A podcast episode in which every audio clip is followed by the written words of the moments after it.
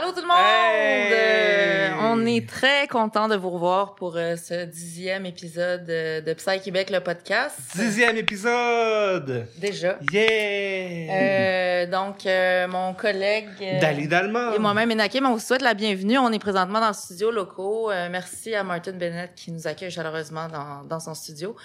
on est vraiment content aujourd'hui de recevoir une femme... Euh, moi, je trouve que c'est une femme qui se démarque certainement par euh, son euh, sa marginalité, son originalité, son audace. c'est une femme qui est médecin de famille, se spécialise pour une clientèle qui a des différentes problématiques de dépendance. elle est musicienne. ça fait à peu près 5-6 ans qu'elle a débuté aussi sa carrière de DJ sous le nom de Lady Cam. Lady Cam. Alors, on est vraiment content de recevoir Marie-Ève Morin. Merci. Bienvenue. Je suis tellement contente d'être avec vous, pour vrai, là. C'est réciproque. On se retrouve. Yes. ben oui, c'est toujours un plaisir. Merci. De te voir. C'est un honneur d'être là. Yes. Vraiment. Complètement réciproque. Comment t'arrives? Comment tu vas? Euh, ben j'arrive en fait on est en pleine bon vous savez on est en pandémie depuis un an on a on dit que dans l'histoire les pandémies ont toujours duré autour de deux ans okay. donc on est au point tournant en fait dans deux jours, ça va faire un an que le confinement a été déclaré hmm. obligatoire au Québec. Et aujourd'hui, le 11 mars, ça fait un an que l'OMS a déclenché la pandémie. Ça fait un an aujourd'hui. OK. Fait qu'on peut dire qu'on en a la moitié de fait. Hein, on peut dire qu'on en a la moitié de fait, mais pas de moitié facile. Mm-hmm. Euh, je pense que dans la prochaine année, les choses vont devraient aller en s'améliorant. Le retour à la normale, si on peut dire qu'il va y en avoir une, devrait se faire. Mais c'est sûr qu'au niveau de mon travail puis au niveau festif, comme vous l'avez vécu aussi, on a tous vécu l'isolement, mm-hmm. le confinement, les carences relationnelles. Euh, dans mon travail, ça a eu un impact aussi parce qu'il y a beaucoup, beaucoup de rechutes de consommation, des gens qui consommaient plus, qui se sont remis à consommer, des gens qui consommaient pas, qui se sont mis à consommer, et des gens qui consommaient de façon contrôlée, qui ont perdu le contrôle. Je vous dis pas que c'est le cas de tout le monde, mm-hmm. mais il y a des gens qui ont su s'adapter très bien, là. Mais je vous dirais que c'est pas une période facile pour aucun médecin en ce moment parce que les gens vont un petit peu moins bien, les gens sont plus irritables, on le voit. On le voit même avec la conduite automobile. Je sais pas si vous avez remarqué comment les gens sont rendus un peu sauvages. On le voit quand on va à l'épicerie, quand on va à la pharmacie, les gens, les interactions sociales ont changé, malheureusement. C'est difficile. Mais euh, la musique nous unit, puis je pense que la musique, c'est un langage international que, qui peut faire du bien à tout le monde dans toutes les, circonstances, surtout en pandémie. Moi, c'est la musique, en tout cas, qui m'a le plus aidé depuis un an. Mm. Mes patients et la musique. Mm. C'est vrai que c'est une belle outil euh, qui nous aide à mieux aller, puis qui c'est très thérapeutique. C'est très thérapeutique. La musicothérapie, là, mm. c'est bien démontré que ça fonctionne. Hein? On dit même que ce serait bien, même pour des bébés, des fœtus, là, de leur faire écouter de la musique classique avec des écouteurs. Mmh. Fait que la musique, là, ça commence à nous influencer très, très, très tôt dans notre vie. Ben oui. Puis euh, avant d'inventer la parole, la musique existait. Mmh. Fait que ça fait... La musique, ça va exister avant la parole. C'est une façon de communiquer. Exactement. Exactement. Donc, toi, tu, si on veut comme te connaître un peu plus, toi, tu viens de quelle région? Moi, je, je suis née à Saint-Georges-de-Beauce. Okay. Fait que je suis une Beauceronne. La Beauce est reconnue comme une région où il y a beaucoup d'érablières, il y a beaucoup de cultivateurs, il y a beaucoup d'entrepreneurs aussi. Fait que moi, je suis née à Saint-Georges-de-Beauce en 77. J'ai 43 ans maintenant. Et j'ai vécu en Beauce à Saint-Georges de 0 à 18 ans. Donc, euh, puis à ce moment-là, je veux dire, euh, j'ai beaucoup aimé ma vie de 0 à 18 ans. C'était vraiment... Euh, je faisais beaucoup, beaucoup d'art, beaucoup de musique. J'ai commencé à jouer du piano, j'avais 5 ans. j'ai commencé à lire la musique avant de lire les lettres. Mm. Fait que la musique, pour moi, ça faisait partie de mon langage euh, avant même d'apprendre à écrire. Fait j'ai commencé le piano classique. Euh, je chantais dans une chorale aussi, de à partir de l'âge de 7 ans, je pense. J'avais une petite jupe rouge. Là. On chantait, ça s'appelait Les Rossignols. Euh, on a même fait un échange en France. On est allé ah! chanter en France quand j'étais enfant. C'était vraiment cool. Puis un peu plus tard, à l'adolescence, là, j'ai formé un band de musique rock. ça s'appelait Exil. OK, ouais, ouais. Puis on faisait des covers de... Écoute, on faisait du Ozzy Osbourne, on faisait du Alice Cooper, on faisait... Euh, du Megadeth, on faisait euh, Led Zeppelin, euh, on faisait du Marjo, euh, on faisait vraiment de la musique rock. Puis le drummer de notre band, son père était propriétaire de bar à Saint-Georges. Fait que moi, j'avais 14 ans et je me pratiquais dans un bar. Ah ouais, C'était hein? vraiment cool. On, Wow. on faisait même des prestations dans des écoles.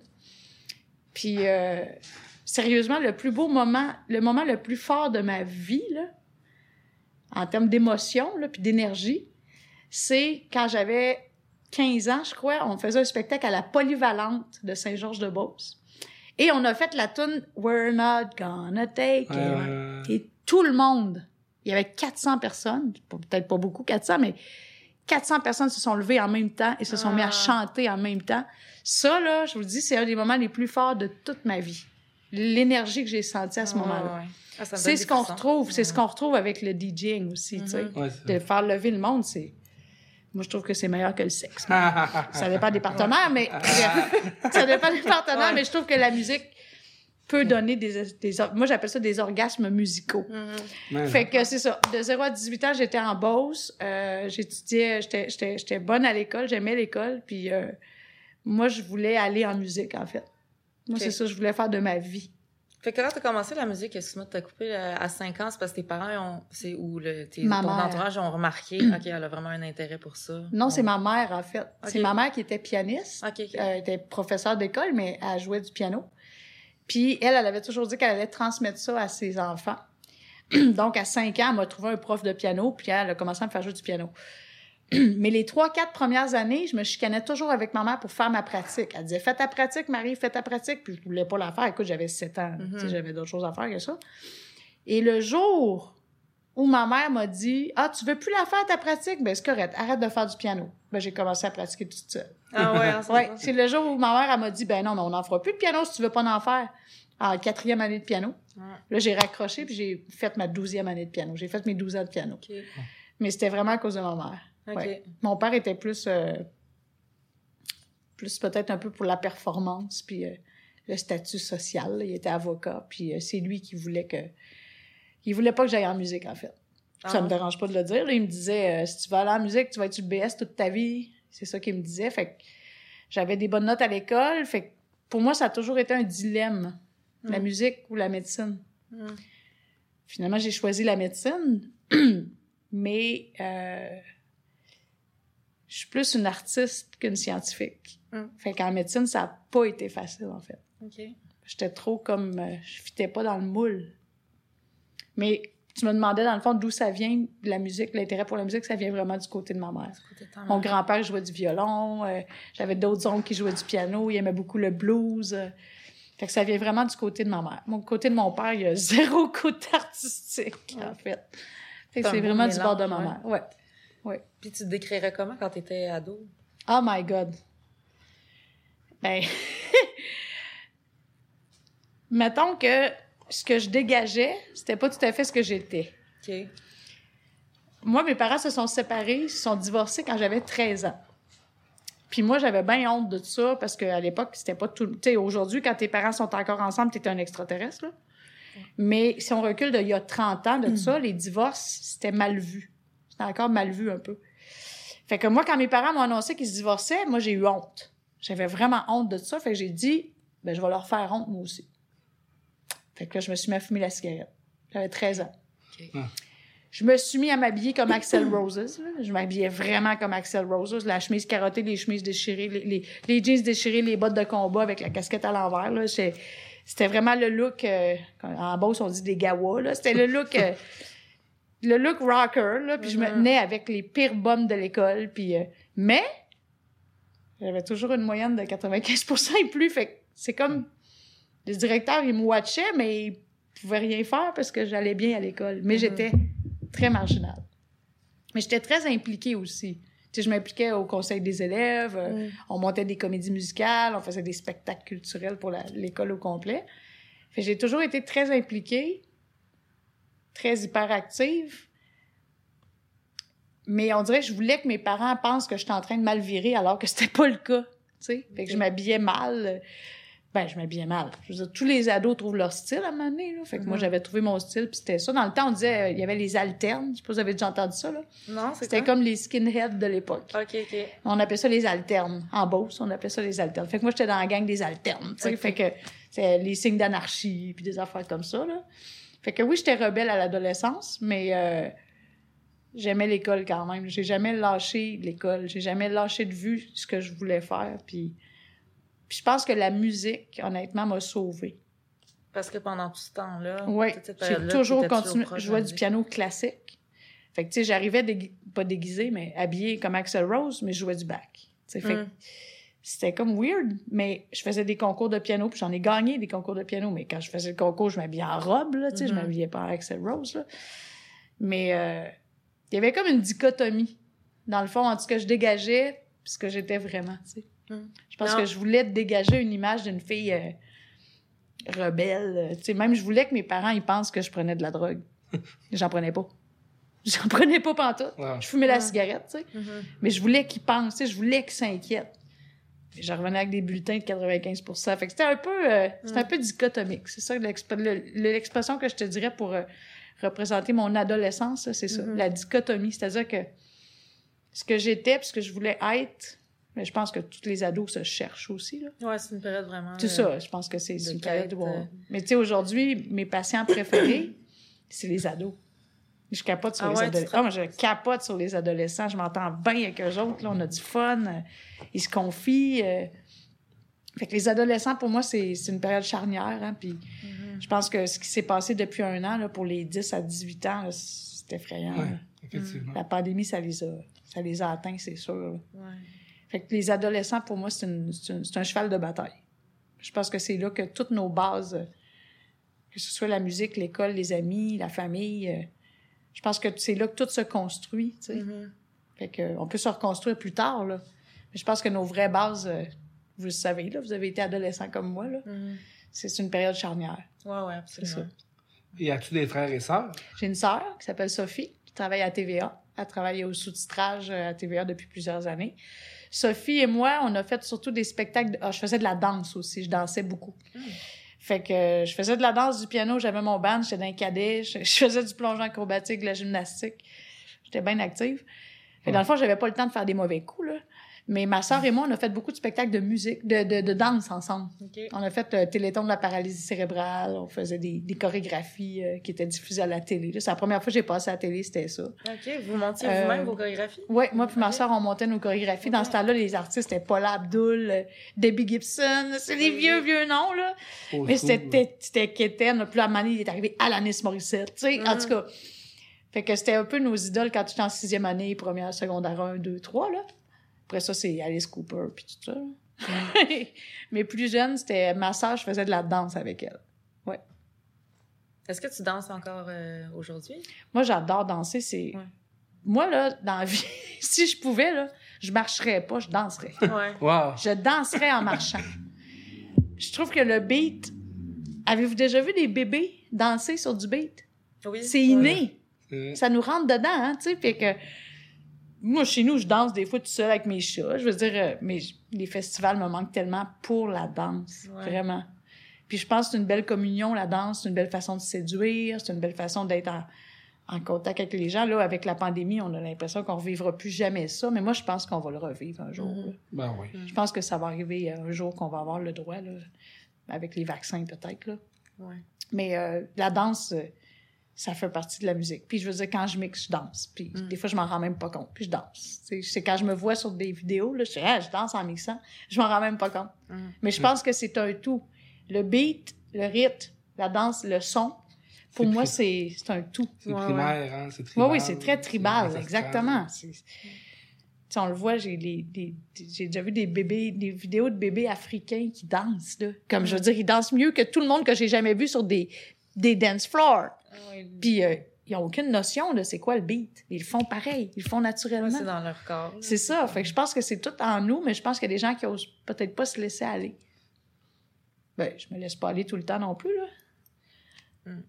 On fois, a nos gens- moments. C'est ça. Tu sais, on a nos moments de. Puis ça dépend du beat aussi, là. Si tu mets du dubstep, je me sauve en courant, là. Mais si tu me mets du bon techno ou de la bonne psy, je vais danser. C'est Mm. sûr. c'est sûr.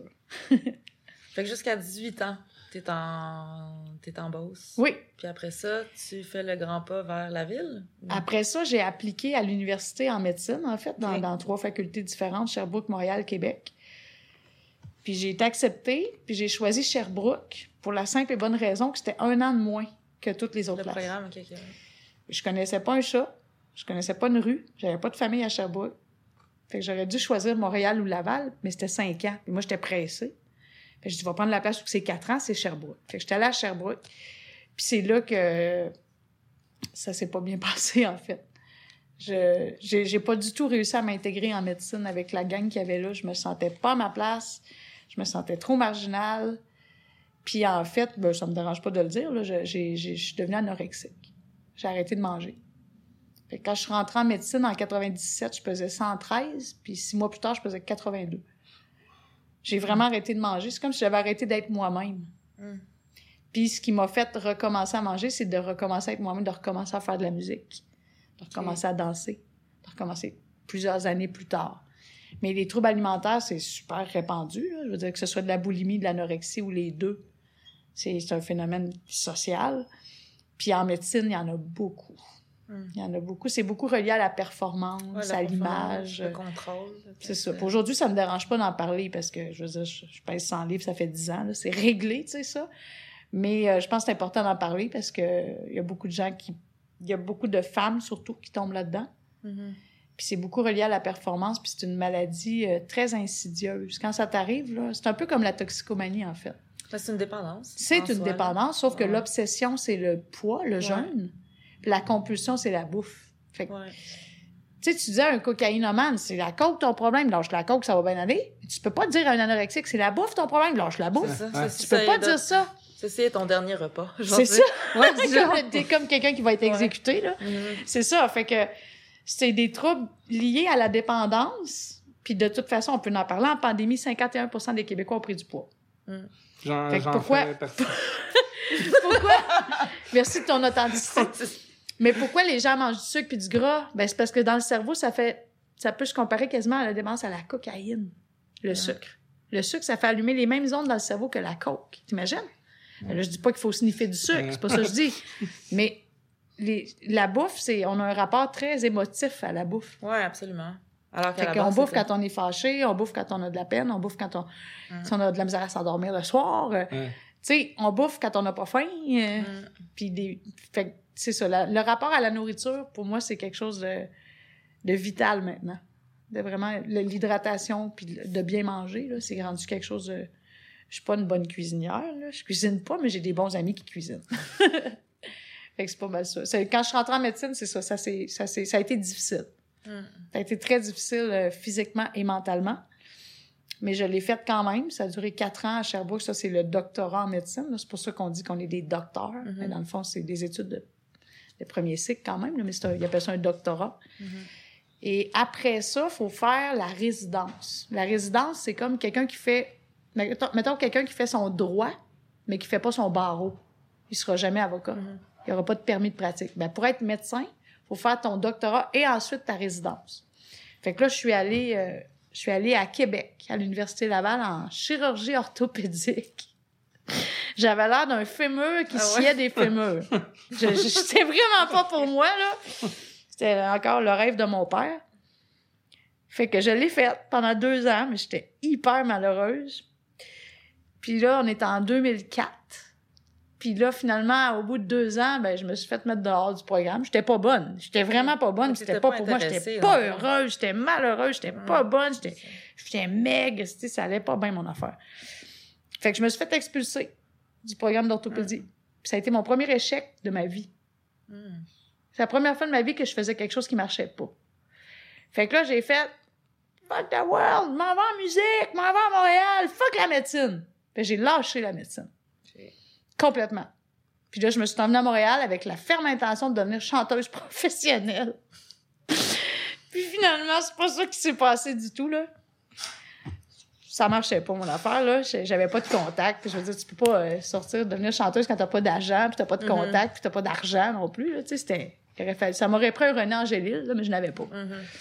Puis je me comparerais jamais à Céline Dion anyway, mais ça m'aurait pris un agent. Ben ouais, je n'avais pas. Fait que finalement, c'est la faculté de médecine qui m'a rappelé pour me proposer de faire de la médecine de famille. Puis sur le coup, quand on m'a proposé ça, moi je voulais aller en musique, oubliez pas, là. Je voulais plus rien savoir de la médecine. Ben, j'ai dit, moi, traiter des otites puis des vaginites toute ma vie, ça me tente pas. C'est ça que j'ai répondu à la doyenne qui m'a appelé. Mais là, elle m'a dit, docteur Morin, vous, mé- vous méprisez la médecine de famille. C'est pas ça du tout, la médecine de famille, c'est ce que vous voulez. Mm. Vous allez faire ce que vous voulez. Vous pouvez faire des accouchements, vous pouvez faire de la santé mentale, vous pouvez faire... Fait qu'on a fait un deal ensemble. Elle m'a dit, on va vous laisser faire six mois de stage en médecine de famille. Puis si dans six mois, vous êtes toujours convaincu que vous ne serez jamais un bon docteur, on vous laisse tranquille. J'ai dit, c'est un bon deal. Puis là, je me suis retrouvée à Limoilou. Mais à l'époque, Limoilou, c'était encore un peu ghetto. OK. Et c'est là que j'ai vu mes premiers cas de toxicomane, opiomane, hépatite C, VIH, gros problèmes de santé mentale, des détenus, des travailleuses du sexe. Puis là, je me suis mis à triper. Là, je me suis mis à aimer ça.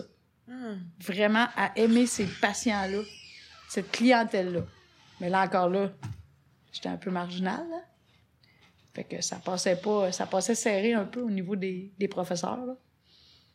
C'est fou comment que on essaie de nous mettre dans des moules. Peut-être un peu moins aujourd'hui, mais Mhm. encore là, c'était c'était très. fallait être assez standard. Moi, je l'étais pas.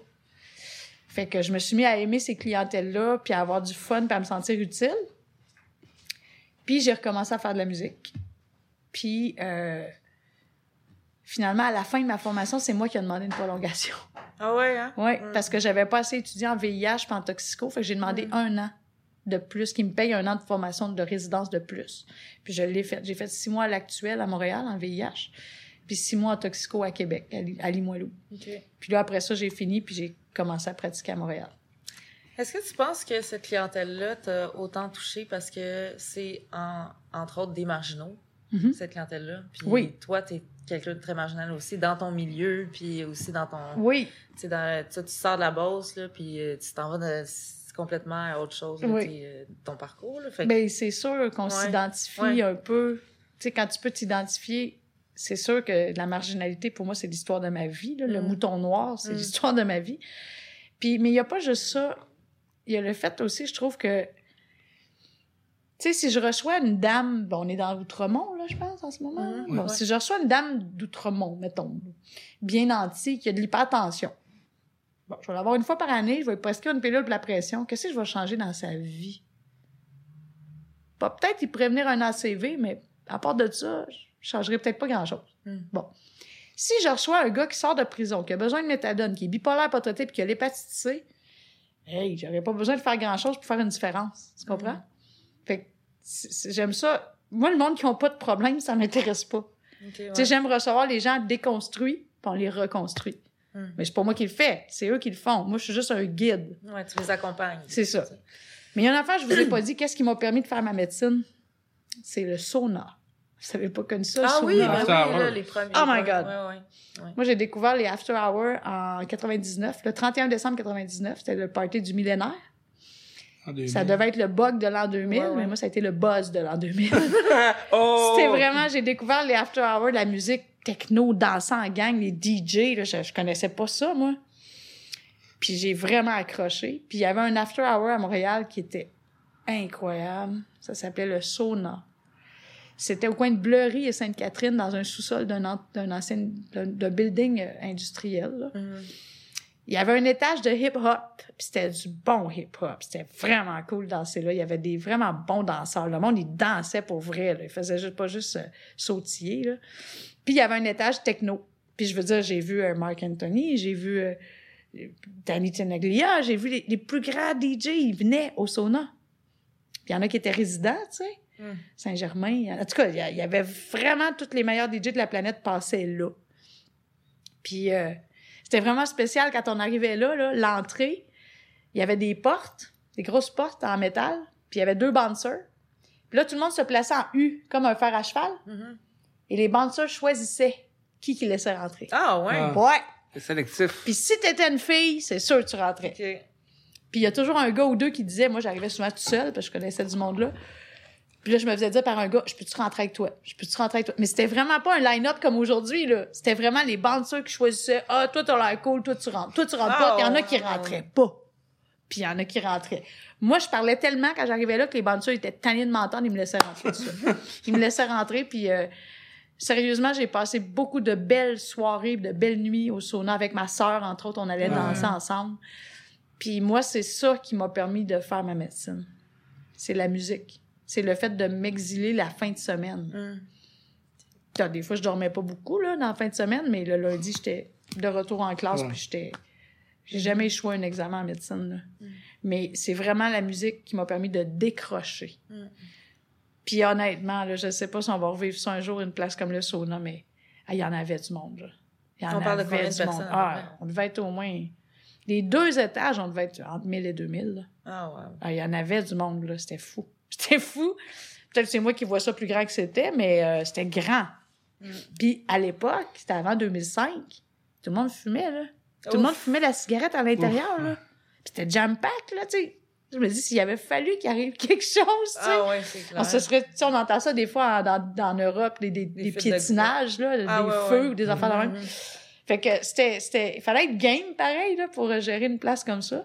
C'est dur de respirer aussi. Ben, ça fumait beaucoup à l'intérieur, ça fumait des joints, ça fumait des cigarettes, mais ça fumait à l'intérieur, tu sais, on Mm. connaît plus ça maintenant. Non, clair. Puis euh, non, c'était vraiment cool, puis c'est vraiment là que j'ai développé, je me suis dit un jour je vais mixer.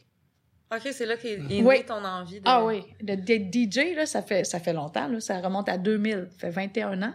Puis tu vois, j'ai commencé il y a 5 ans. Fait que ça a pris du temps avant que je le fasse, j'avais pas le temps. Ah, mais je ok, savais qu'un jour je voulais mixer, ça c'est sûr, puis faire danser du monde, je vous l'ai dit, pour moi c'est un orgasme, c'est c'est tellement magique, là. Ça donne tellement d'énergie. euh, c'est la meilleure drogue, je pense. Ouais, L'énergie des, des gens qui dansent. Ouais, L'énergie musicale. C'est Mm. ça que je pense. Et après euh, avoir travaillé euh, à Québec, tu t'es revenu à Montréal? Oui, je suis arrivée à Montréal en 2004. OK? Moi, en fait, euh, une autre affaire, un moment fort dans ma vie aussi, c'est que quand j'ai eu fini mon cours de médecine, mes examens, mes derniers examens, là, je m'étais dit, je fais mon cours, je fais mes examens, puis si je passe, là, si je réussis ça, je m'en vais à l'autre bout du monde. Ouais. Fait que je suis partie en Thaïlande. Je sais pas si vous êtes déjà allé en Thaïlande, là. Pas encore. Ça aussi, ça a été un moment très fort. J'étais à là, l'île des After Hours. Mhm. Il y a, il y a des, le Full Moon Party sur la plage. Le- mais c'est un- ça, c'est une gamique commerciale. là. Il y a le Full Moon Party, il y a le Half Moon Party, il y a le Black Moon Party, puis il y a Oh. le Black, euh, Dark Moon Party. Il y a des parties tout le temps. C'est pas parce que c'est pas à pleine lune. Là, si c'est pas à pleine lune, ça va être à demi-lune. C'est le party. C'est vraiment... là. euh, c'est vraiment des îles très animées. Puis on dirait que ça m'a boosté avant de commencer à pratiquer la médecine. Fait que je suis partie un mois et demi en Thaïlande avec un, de mes amis, avec un ami un membre de ma famille, en fait. Puis je suis revenue euh, à Montréal après deux jours avant le tsunami. Oh, wow! Ouais. C'est fou. Ouais. J'étais vraiment... J'étais à Koh Lanta, qui était le spot à côté de Phuket, là, où est-ce que la vague a tout ramassé. Ouais. Fait que deux jours plus tard, probablement que je serais pas ici pour vous parler. Mmh. Ah. Mais j'aurais eu quand même une belle fin de vie, parce que ce mois-là en Thaïlande, le mois et demi en Thaïlande, c'était malade, là, c'était vraiment cool. J'ai mixé en Thaïlande. C'est la première fois de Ah. ma vie que je mixais avec des CD. Une fille, une DJ Miao, qu'elle s'appelait, là, une, une belle asiatique d'ailleurs, qui m'avait fait mixer. Puis euh, c'était la première fois que je touchais à un mixeur. C'était en Thaïlande en 2004. Ouais, ouais. Dans un petit bar sur le bord de la plage. là. Fait que euh, moi, c'est ça. J'étais allée en Thaïlande, puis après ça, je suis revenue, puis j'ai commencé à pratiquer à l'actuel le 5 janvier 2005. OK? Puis là, j'ai commencé à, à avoir ma clientèle, là, à ramasser ma clientèle, comme on dit. là. Il y a des gens que je suis depuis 16 ans, Hum. puis il y a des gens que je suis depuis moins longtemps, là, mais... Fait que c'est ça. Je me suis emmenée à Montréal, puis je me suis installée, puis j'ai, euh, je me suis acheté un loft pour faire de la musique. Finalement, il était mal insonorisé. Fait que t'as pas pu... Fait que j'ai racheté un deuxième loft avec du- des, des planchers en béton armé de 16 pouces. Ça, ça transmet la base. Fait que finalement, là, suis acheté une maison il y a 5 ans, là, j'ai la paix. Là, je peux faire de la musique. À Montréal? Oui, dans l'est de la ville, là. Mais, euh, mais avant ça, j'avais des lofts. Moi, j'avais toujours rêvé d'avoir des lofts. Je trouve ça beau, je trouve ça le fun Ouais. d'une seule pièce, mais c'est mal insonorisé. Fait je Mm. pouvais pas... Moi, j'ai un piano à queue, je pouvais pas en jouer. Ah. Les voisins, ils- ça leur tombait ses nerfs. Mais anyway, quelqu'un qui pratique du piano, c'est pas le fun d'entendre. Non, c'est ça. C'est beau quelqu'un qui joue, Mm. mais quelqu'un qui pratique, c'est comme quelqu'un qui prépare un nouveau mix. Ouais. C'est pas toujours le fun à CD qui entendre. saute tu sais. un peu, C'est ça, c'est ça. Fait que, Ouais. fait que c'est pas mal ça. Fait que là, toi, tu travailles. C'est ça. Fait qu'en 2005, euh, tu commences ta pratique avec l'actuel. Ouais. Puis éventuellement, là, t'as as envie de t'émanciper puis euh, de sortir ton côté plus entrepreneur puis tu lances ta propre clinique euh. Ouais, en fait, euh, en 2005, 2006, quand je suis partie de l'actuel, je savais que je voulais ouvrir une clinique. Je savais que j'allais ouvrir une clinique. J'en ai parlé un petit peu dans le milieu, mais c'est un milieu qui est quand même serré, là, tout le monde se connaît. Mhm. Puis finalement, j'ai été approchée en 2010 par un médecin, plus dans- de, de McGill, là, que je nommerai pas, pour partir une clinique. Ça, c'était en 2010. Fait que j'étais super emballée, j'ai foncé là-dedans à tête première euh, sans trop euh, checker quoi que ce soit. Fait qu'on a fondé une clinique euh, dans l'ouest de la ville, là. Puis finalement, au bout de cinq ans, ben, je me, je me suis rendu compte que je me faisais frauder par mes associés. Ah ouais. Fait que j'ai quitté cette clinique-là au bord de la faillite, vraiment, en 2015. Et là, j'ai dit, je me ferai plus avoir, je vais partir toute seule, ma clinique. Fait que j'ai parti clinique Caméléon. Hmm. On a ouvert le 1er juin 2015 au- sur Sherbrooke, à Montréal. Mhm. Puis euh, ça, allait- ça allait bien dans le sens que la clinique a roulé, il y avait des patients, il y avait beaucoup de demandes. J'avais une infirmière, un intervenant en relation d'aide, on avait deux adjointes, j'avais un autre médecin avec moi, une psychiatre. Ça roulait quand même pas mal. Mais j'ai parti ça on my own, puis j'avais aucune subvention. Fait que la clinique, c'est moi qui payais les salaires, le bail, le matériel, les ordinateurs. Ça me coûtait, euh, je vous dirais pas combien Mhm. ça me coûtait, là, mais ça me coûtait plus cher que ce que je faisais. Fait que j'ai engouffré beaucoup d'argent dans cette clinique-là en, en cinq ans, là, et toutes mes économies, en fait. Ah ouais. Tout l'argent Ouais. que je faisais, ça rentrait dans la clinique. Puis finalement, en 2019, là, je me suis affiliée avec deux dames, là, Luce et Brigitte, pour aller chercher des subventions au gouvernement pour pas fermer la clinique. Mhm. Parce que je pouvais plus fournir, moi, là, là j'étais plus capable. Faut que ben, je mette de l'argent de côté aussi, là. Mhm. Puis, tu sais, dans la vie, c'est pas combien tu gagnes qui est important, c'est combien tu dépenses. Tu sais, si tu fais 100 000, Ouais. mais tu dépenses juste 30 000, t'es riche, là. Mais si tu fais 500 000 puis tu dépenses 499, ça marche Ouais, pas, là. ouais, fait que c'est pas l'important, c'est pas combien que tu fais, c'est combien qui en sort. Fait que finalement, on a approché le gouvernement, le ministère de la Santé. Euh, écoute, j'ai rencontré toutes les instances possibles. Là, je vous les nommerai pas, c'est des abréviations, là, mais DRMG, DSMD, MSSS, le CIUS, toutes les abréviations Mhm. qu'on entend. C'était la maison des fous. Ah ouais, C'est comme les je 12 pense- travaux d'Astérix. ah. Tout le monde se lançait à balle. Nous autres, on n'a pas de budget pour ça. Les autres, qui en ont. Les autres, qui en ont. La santé publique, blablabla. Écoute, c'était vraiment les 12 travaux d'Astérix, Mm.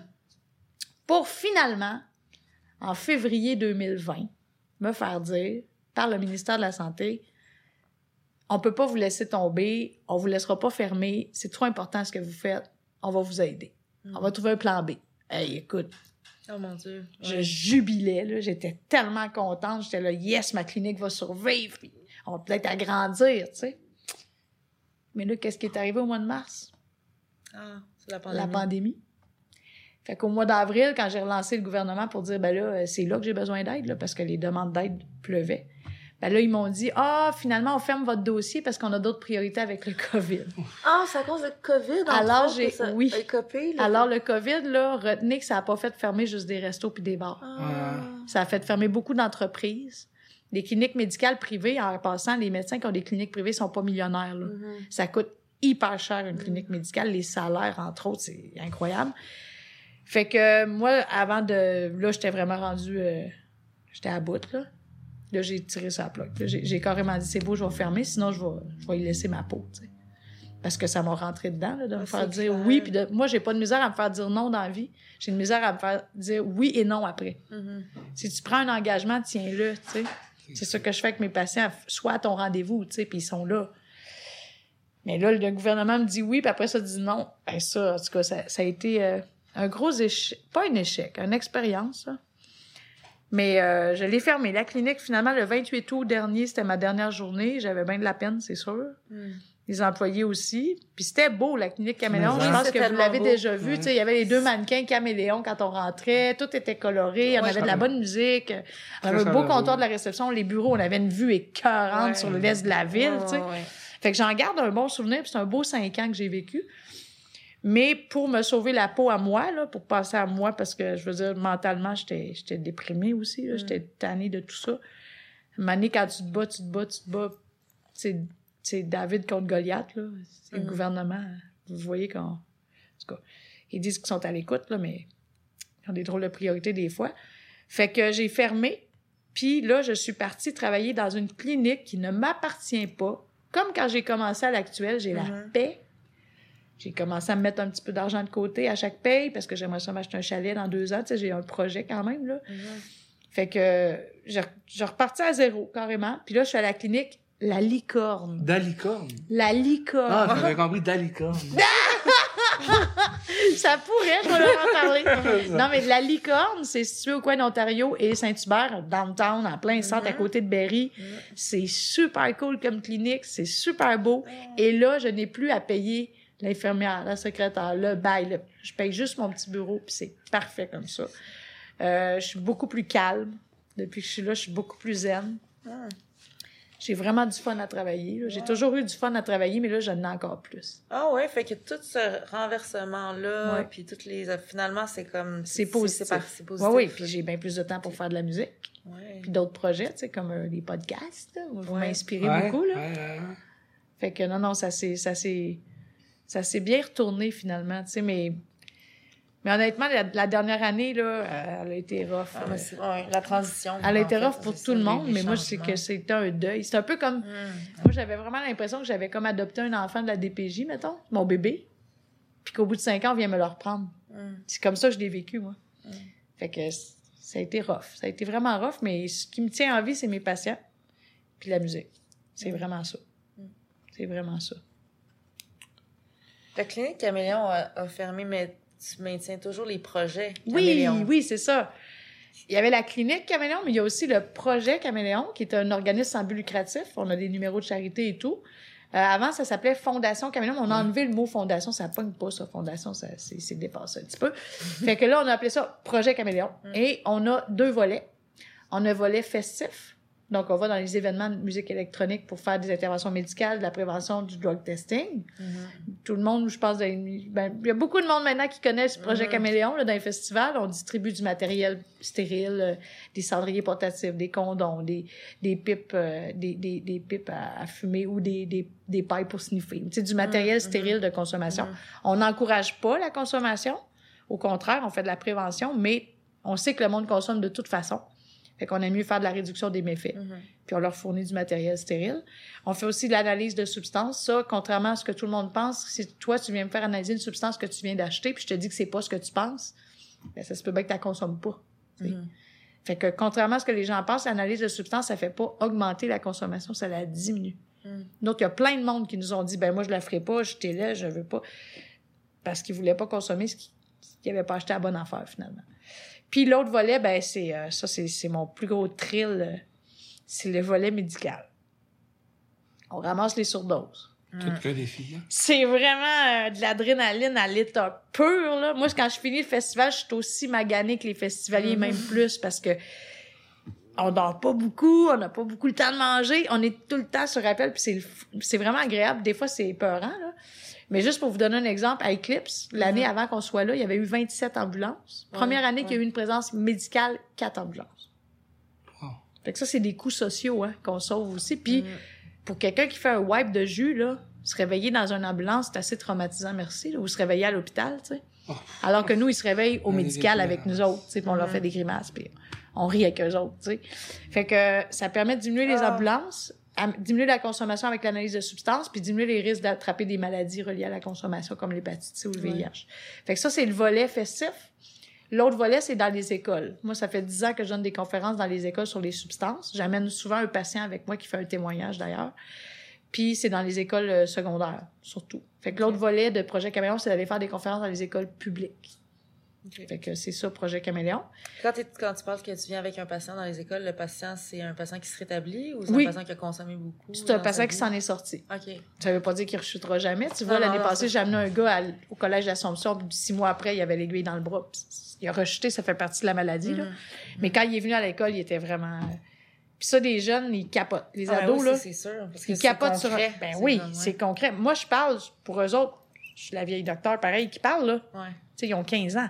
Mm. J'ai 43 ans. Fait ils, ils me trouvent drôle, ils me trouvent le fun, mais quand il y a un jeune de 20 ans qui commence à parler, par leur dire, qui commence à consommer à 13, 14 ans, puis là, là, là, c'est magique. Tu devrais Ah voir l'ambiance, comment que les jeunes, ils posent des questions. Comment ça te coûtait par jour? Tes parents, ils savaient-tu? Euh, Mm. C'est quand la première fois tu as fait de l'ecstasy? Ils posent toutes les questions qu'ils veulent. Puis la personne elle est libre de répondre ou pas, mais d'habitude, ils répondent. Mm. C'est bien apprécié. Fait que Projet Caméléon, c'est ça. Puis là, nouvellement, ben, vous m'inspirez. là, On a décidé de lancer un podcast euh, sur les substances. Oui. Fait que ça va commencer à la fin mars. Euh, à chaque semaine, on va aborder une substance sous toutes ses coutures. On va vraiment parler de A à Z. On parle euh, 20 minutes de temps de la coke. OK. Fait qu'on parle de les effets, les effets désirés, les effets indésirés, les risques, la contamination, la coupe, Mm. comment ça coûte, comment ça se présente, comment ça se consomme, comment de temps ça dure, tout, tout, tout ça. On va vraiment faire, euh, dans le fond, une biographie pour chaque substance, Mm. même si on n'a pas la vérité absolue, on sait pas tout, là. Mais euh, on espère que ça va être... euh, que les gens vont se divertir, en tout cas. Ouais, se divertir puis s'éduquer. Ben, s'éduquer Euh, en se divertissant, dans le ouais. fond. C'est ça, parce qu'on a mis une touche d'humour aussi, c'est sûr. On met des costumes, puis tout ça, oui. On met des éléments, comme pour la MDMA, on met des casques en poil, on se flatte. C'est juste un exemple là, pour Ouais. euh, le premier podcast. On explique le projet. Moi, j'ai un chapeau de cowboy parce que je dis que consommer en 2021, c'est cowboy. Mm. Ouais. Faut, faut être cowboy pour Mm. consommer maintenant avec ce qui circule. Là. Fait que, tu sais, c'est tous des exemples comme ça qu'on on espère que ça va fonctionner. On, on aimerait ça faire un podcast par semaine. Là, je, je sais que c'est très exigeant. Vous pouvez m'en témoigner vous autres même. Là. Mhm. Mais on va voir. On va voir comment Ouais. ça va se passer. Puis quand on aura passé, mettons, une vingtaine de substances, ben là, on va peut-être parler des ITSS. Mettons un podcast sur la Ah. syphilis. La syphilis, c'est pas tout le monde qui connaît ça. là. Même moi, je suis pas la plus grande spécialiste de la syphilis. Fait qu'on va inviter un autre docteur qui va venir parler de ça. Ah, c'est vraiment intéressant. Puis après ça, s'il y a encore un, un intérêt, on aimerait ça faire les, les maladies mentales. Parler du TDAH, parler de la maladie bipolaire, parler de la schizophrénie, parler des troubles Ah. anxieux, des post chocs post-traumatiques. Dans un langage euh, accessible, c'est ça. Mm. Fait que c'est ça qu'on vise de faire. Mais c'est surtout pour nous divertir, parce que je veux dire, il y a- il n'y a, pas grand-chose à foutre de ce temps-là. là. Mhm. Puis pour divertir le monde. Mais euh, nous, c'est à partir d'une idée qu'on se pognait le beigne un peu, là. Puis on voulait, on voulait faire quelque chose de créatif. Ouais. C'est ça. Avec mon ami Daniel Hervieux, Oui, Et je mon- le connais. un compagnon de vie depuis longtemps, là. C'est mon, mon meilleur ami. En fin mars, on peut s'attendre à voir. Ben, euh, on aimerait ça lancer le premier le 28 mars. OK. Puis d'ailleurs, je vous ai pas demandé quand est-ce que le podcast actuel était diffusé. Ça devrait être... Fin euh, mars. Ouais, à peu près. Fin mars. Ben, je peux peut-être vous le dire. Ça va être diffusé le dimanche soir à 7 h. Et ça s'appelle Personne n'en parle. Oh! C'est pas pire, hein? ouais, c'est bon. Mais personne n'en parle de ça. Mhm. C'est très bon. hein? Ça va être drôle. Ouais, mais hein? Fait que c'est la première fois que je le dis publiquement, le titre. là. Vous êtes en primaire. Ah, mais c'est excellent. Parce que je l'ai annoncé sur Facebook, Facebook, mais j'ai pas dit le titre encore. OK, OK. Mais là, je vous le dis, ça va être personne n'en parle. Parce que c'est un clin d'œil à tout le monde en parle, c'est Mhm. sûr. Mhm. Puis on va parler de sujets que, tu sais, je veux dire, parler 20 minutes de la coke à la TV, tu feras pas ça souvent, là. Non, Tu t'entends pas ça souvent. Fait que, c'est ça. Donc, on conseille à tous ceux qui nous écoutent présentement d'aller écouter le podcast euh, Personne n'en parle, À animé. partir du avec- 28 mars. À partir du 28 mars. Ça va être disponible, si la tendance se maintient, ça va être disponible euh, Exact. à l'heure actuelle euh, pour tous ceux qui nous écoutent à la maison. Exact. Un podcast euh, animé par Marie-Ève Morin et Daniel Hervieux, Yes. euh, présenté par Projet Caméléon. Allez voir ça. Exact. On supporte ça à 100%. On pourra peut-être même collaborer, tu sais. Ah, ben certainement. Deux podcasts peuvent se retrouver Ben des fois, là. C'est clair. La seule chose qui me déçoit vraiment, c'est qu'aujourd'hui, euh, j'ai eu une discussion avec un avocat spécialisé en droit d'auteur, comme je Ah vous oui, disais tantôt. ouais, ouais, ouais. On n'a pas le droit d'utiliser aucune trame sonore de quelque chose qui existe déjà. Que ce soit les Beatles, que ce soit euh, Marjo. Et ça, je trouve ça décevant parce qu'on faisait des covers. Moi, je faisais un cover au piano à chaque... Tu sais, pour la- le thème cocaïne, on faisait cocaïne de co- d'Eric Clapton. Mhm. On peut pas. En tout cas, Ah, on va faire... euh, on fera des compos, là. C'est ça, ça fait appel à ça. votre créativité. Ouais. euh, C'est ça. plus. On va s'acheter un triangle. c'est ça. C'est pas, là. Tu chanteras tes compositions. C'est ça, je vais essayer. Ouais. Je vais essayer. Fait qu'en 2015, t'as ouvert, t'as lancé euh, ta clinique, puis en Oui. même temps, là, tu te dis, moi, ça y est, je commence, je commence à mixer, puis moi, c'est Lady Cam. Oui. En fait, euh, Lady Cam, euh, K-A-M, ça veut dire plusieurs choses. Cam, quand on entend le mot cam, ça peut vouloir dire drogue, Ouais. hein, de la cam. Ouais. Mhm. Cam, ça fait penser à caméléon. Mhm. Mais K-A-M, ça veut dire kick-ass music. Oh. C'est ça que ça veut dire. Fait que Lady Kick-Ass Music, c'est ça que ça veut dire. Puis en fait, j'ai, je me suis inscrite à DJ School. OK. Fait que j'ai eu plusieurs profs, là. J'ai eu plusieurs profs, euh, Puis- dont Pete, euh, dont Mathieu Plecoboy, dont... Mhm. euh, euh, Il y en avait un autre, voyons. Il sera pas content. Non, il sera pas content, je me rappelle plus de son nom. Étienne Chartré. Non, c'était Jo- Geoff- Geoffrey. Je me rappelle pas. euh, En tout cas, j'ai eu trois, trois, trois, quatre profs là, à DJ School, puis euh, c'est vraiment eux qui m'ont montré à me familiariser avec l'équipement. Mais je Mhm. pense que le mixage, je veux dire, t'auras beau faire des cours pendant 10 ans, si t'en fais pas, tu seras jamais bon. C'est ça, c'est la pratique. C'est la pratique. C'est Ouais. vraiment comme le Mm. piano classique, c'est Mm. la même chose, c'est la Mm. pratique. Puis ce que je trouve le fun, c'est que dans la dernière année, je me suis découvert un intérêt pour la psy. Vraiment, là. Je- J'avais jamais mixé psy. Puis Oui. J'ai commencé. Une fois. Une fois, La mais lumière c'était... noire avec Ouais, Bubble. mais- André Oui, c'est vrai. tu te rappelles de Avec ça? Son Hunter en tag team. C'était pas mes playlists, là. C'était En les forest, playlists là. d'André, Ouais. là. Ah ouais, oui. C'est- C'était drôle parce que c'était lumière noire. Puis il me dit la veille, veux-tu qu'on mixe ensemble? Je dis, Ben, tu me niaises-tu, là? Oh! Mais je pensais qu'il me niaisait, mais il était sérieux. D'ailleurs, je l'en remercie, André, de m'avoir permis cette expérience-là. Puis j'étais allée à la Lumière Noire avec un ami qui ne connaît pas vraiment la musique électronique, qui connaissait pas ces parties-là, puis c'était sa fête. Puis j'ai dit, j'ai une surprise pour ta fête. Fait qu'on est en train de danser, puis à 2h30, 2h, 3h, quand je dis, Ah, ta surprise s'en vient, puis finalement, je m'en vais sur la scène, puis je mixe. Ouais. il était comme, tous mes amis Ah. savaient pas, j'avais pas dit à personne. Fait que ça, c'était vraiment un autre beau moment. T'as raison, c'était un beau moment, ça. Ouais, j'avais mixé de la, c'était pas de la psy, c'était de la... forest? Forest. C'est ça. C'est ça. C'est ça. Mais là, j'ai vraiment, j'aime vraiment la psy mélodique. J'aime la psy Ouais. qui a des instruments de musique dedans, du violon, du piano. euh, Mhm. J'aime vraiment ça. Puis j'en ai mis un mix euh, sur mon mix cloud là, de psy. C'est très bon. J'aime bien ça, en tout cas. Je- C'est, c'est vraiment. euh, ça donne une autre énergie. Vraiment. La psy. Mais j'aime pas la trance, par exemple. J'aime pas le trance. Non, c'est Moi, c'est vraiment la psy prog ou psy. euh, la grosse belle salle. là. Mm. Mais J'aime pas trop les bruits d'extraterrestres puis les affaires de Ouais. même. Moi aussi, ça me rejoint un petit peu moins. Moi, il faut que ça sonne tribal, quasiment. Tribal, mélodique, des Oui, c'est instruments, ça. des voix. Oui, Ouais. la base, tu sais. Quand c'est trop... euh, comme le dubstep, je, je- je respecte ceux qui font ça, là. Mais moi, ça, me- ça me donne la chair de poule. Mm.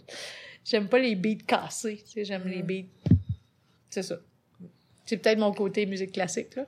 Peut-être. Probablement. je sais pas. Fait que t'as suivi des cours à DJ School, puis là, tu Ouais. t'es euh, euh, grillé dans ton équipement pour avoir ton propre petit studio Ouais. chez toi. La première fois que j'ai mixé en public, c'était... J'avais juste mon portable, j'avais rien d'autre. J'avais downloadé Tractor. OK. J'avais même pas de contrôleur. Je mixais sur mon ordi. Hum, wow! OK. OK. Dans un party privé, là, ça c'était cool. Puis après ça, je me suis acheté un Newmark. Ouais. Puis honnêtement, quand tu apprends à mixer sur Newmark, tu es capable de mixer sur n'importe quoi après parce que c'est de la. Hum. C'est vraiment. Moi, j'ai pas aimé euh, cette plateforme-là.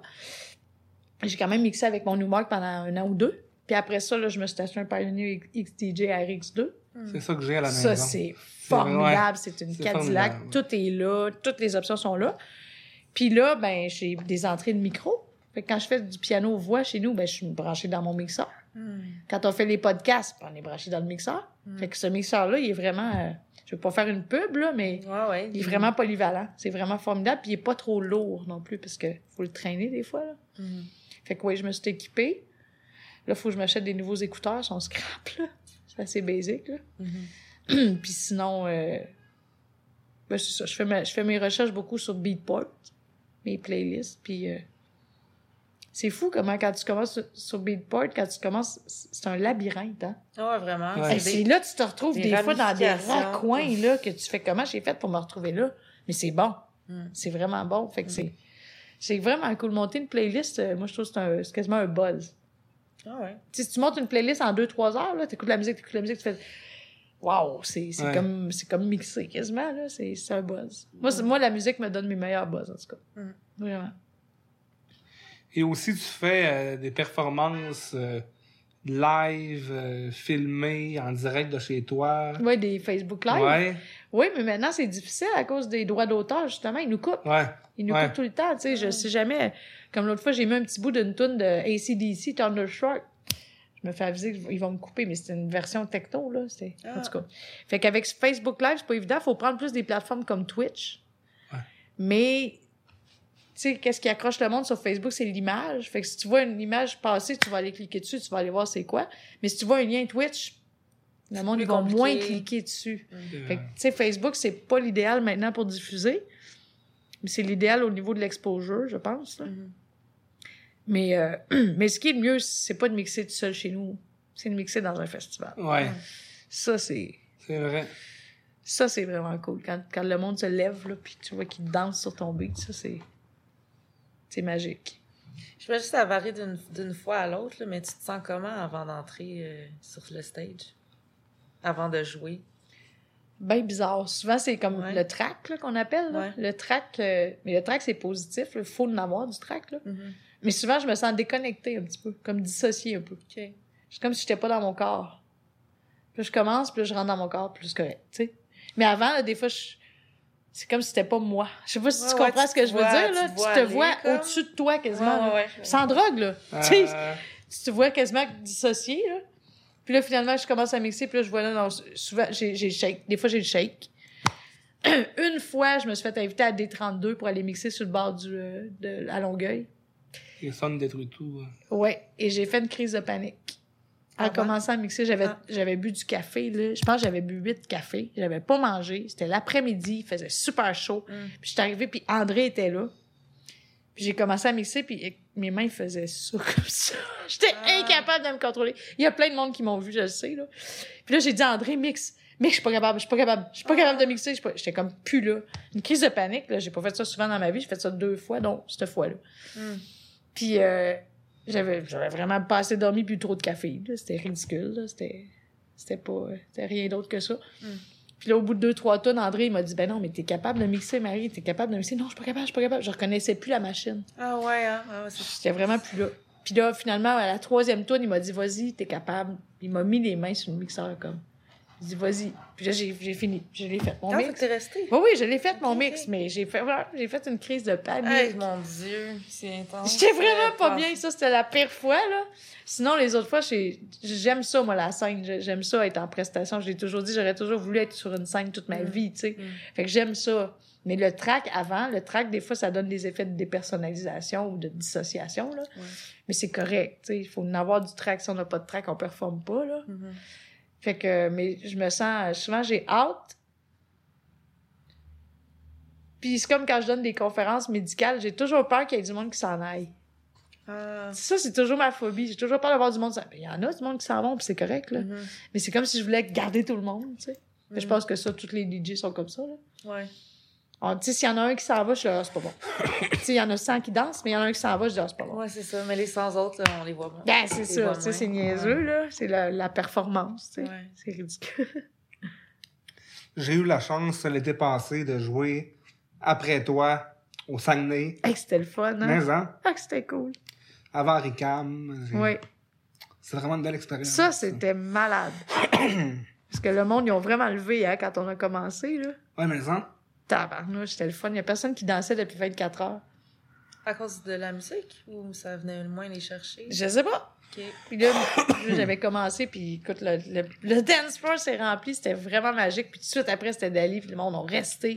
Puis après ça, c'était Ricam. Fait que c'était une belle Ah, suite. c'était une belle C'était vraiment pure connexion euh, organisée connection. par Annie Barrette. Oui, exact. Faut comprendre aussi que c'est une fin de semaine aussi euh, de guérison, healing, euh, avec une belle euh, ambiance. de la méditation, euh, plus euh, une vibe relax. Oui, euh, Moins centré juste sur le dance floor. Ouais, c'est ça. Oui. Avec la famille Rainbow aussi qui, qui était là. euh.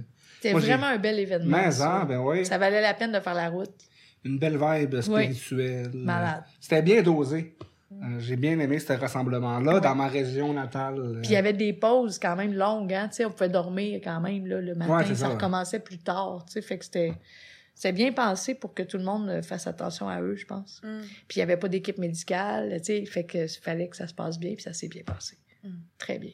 C'est un peu une nouvelle tendance aussi de festivals euh, Plus qui petit. sont plus, euh, ouais, plus petits, plus. euh, Mm. les gens ils dorment la nuit. Euh, c'est, c'est, c'est moins ma vibe préférée au départ, mais avec le temps aussi, en vieillissant, euh, Ouais. Tu vas ça voir. vient me chercher. Tu vas voir euh, quand tu vas pogner 40 ans. C'est ça, mais oui, c'est vrai, on vieillit. On est jeune encore, mais c'est vrai qu'on vieillit. Ah, euh, 40, ça... c'est pas comme 30. Non. Je peux vous le confirmer. Ça prend beaucoup plus de temps à récupérer d'une nuit blanche, par exemple. Ouais. C'est vraiment plus long. C'est le fun encore, mais c'est juste vraiment long de récupérer. Faut vraiment que tu planifies. Là. Si tu prévois passer un, un samedi de nuit blanche, il faut que tu planifies que ça va aller jusqu'au jeudi avant que tu aies ton énergie normale. Là. Alors qu'à 20 ans, à 22 ans, je veux dire, j'allais au sauna. Je dormais pas bien, bien puis j'étais bien correct. Le lundi, là. j'étais bien correct. Là, tu sais, j'étais totalement lucide. Là, là c'est plus pareil. euh, c'est- La récupération est moins est plus lente, mais j'imagine à 50 puis à 60. faut se tenir en forme, je pense. On parlait de ton stress avant de performer, Mhm. mais quand tu fais une, conférence ou euh, est-ce que tu es stressé? Oui. Ben oui et non. Les... En fait, les médias, je fais beaucoup de médias, mais contrairement à ce que tout le monde pense, c'est pas planifié. Tu sais, la semaine passée, j'ai fait comme dans une journée, j'ai fait trois entrevues, mais ils m'appellent sur mon sel, êtes-vous disponible dans une heure? Ah ouais, c'est jamais planifié. L'actualité, c'est ça. Deux hommes en or. Deux hommes en or, tu vois, je l'ai su la veille. OK. J'ai su. Non, j'ai su le mercredi, j'y allais le vendredi. Mais le mercredi, j'ai fait une entrevue avec du Trisac, je l'ai su une heure avant.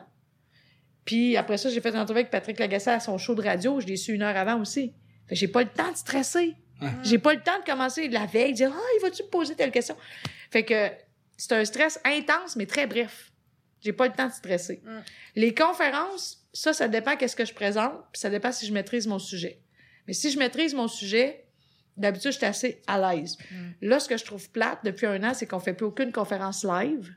Les conférences médicales, là, qu'il y a 200 médecins, là, c'est tout par Zoom.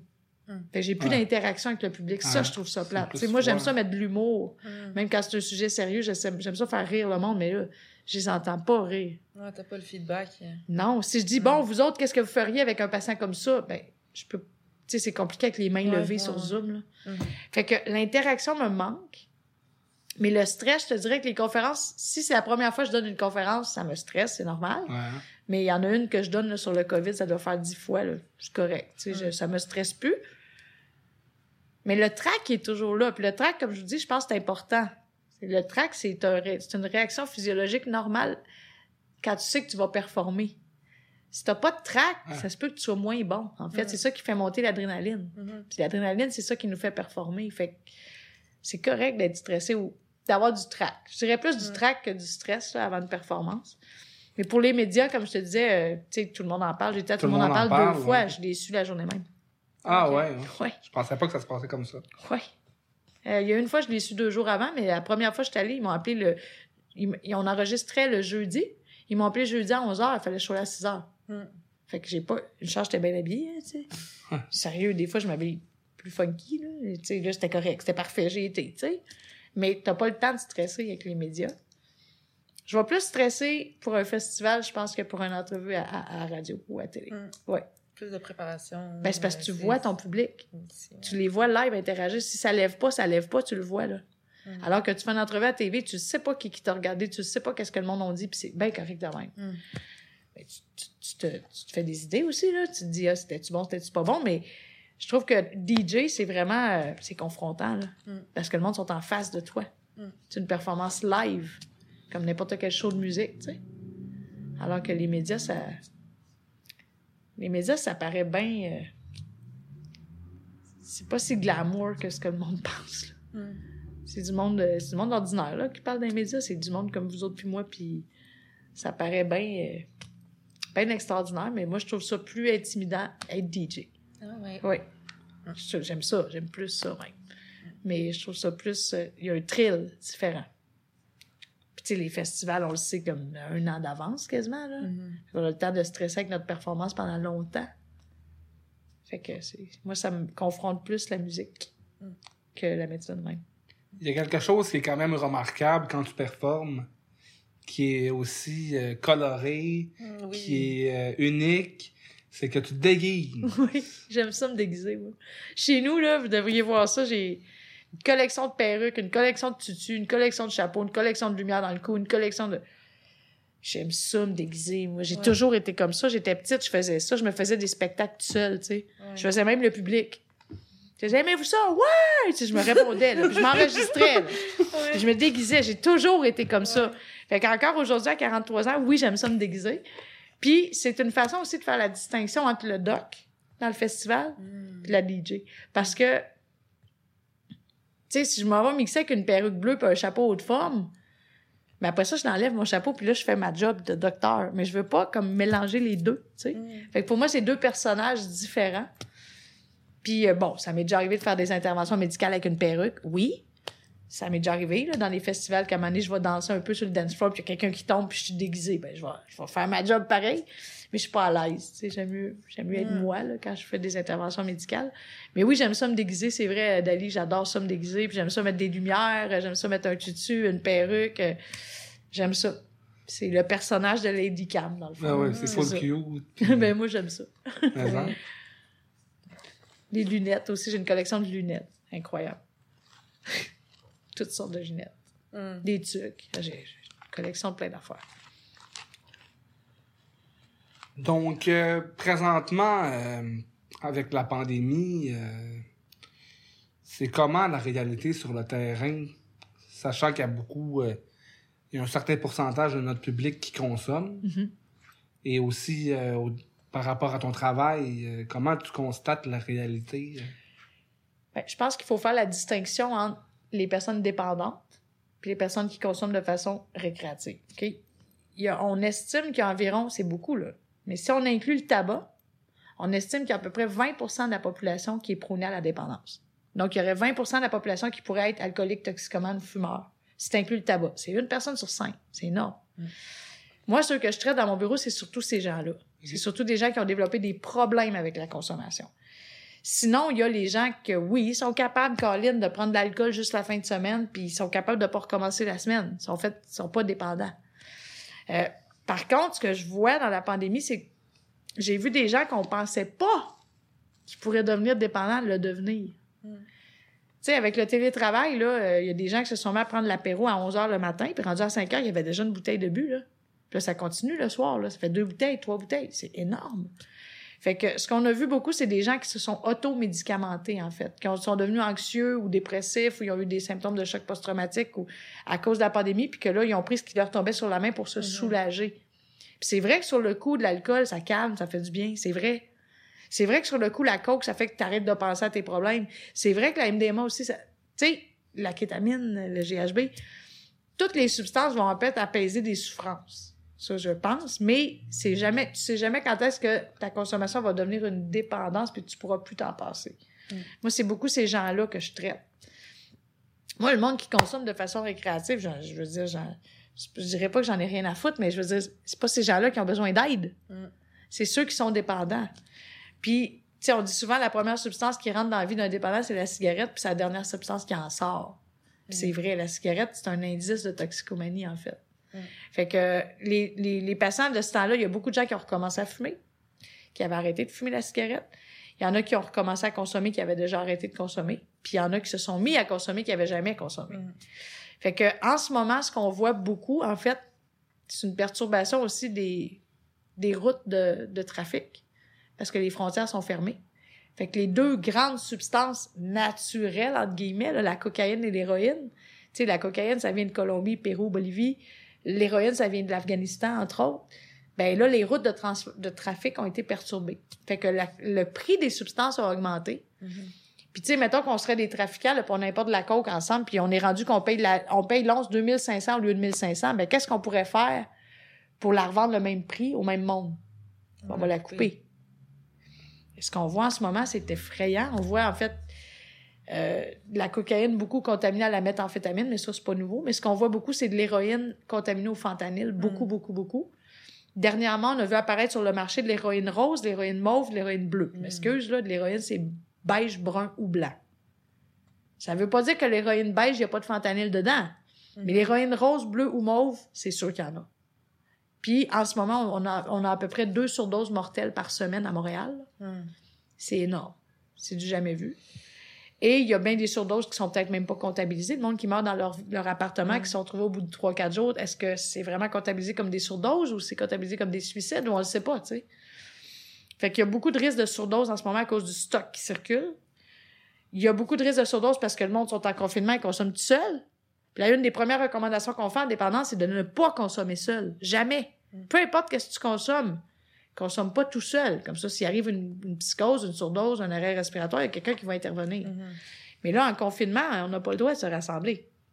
Fait qu'il y a plein de monde qui consomme tout seul. Alors que d'habitude, il y avait au moins un ange gardien avec eux, tu sais. Fait qu'il y a la solitude, l'isolement, les carences relationnelles qui déclenchent beaucoup d'anxiété, de dépression.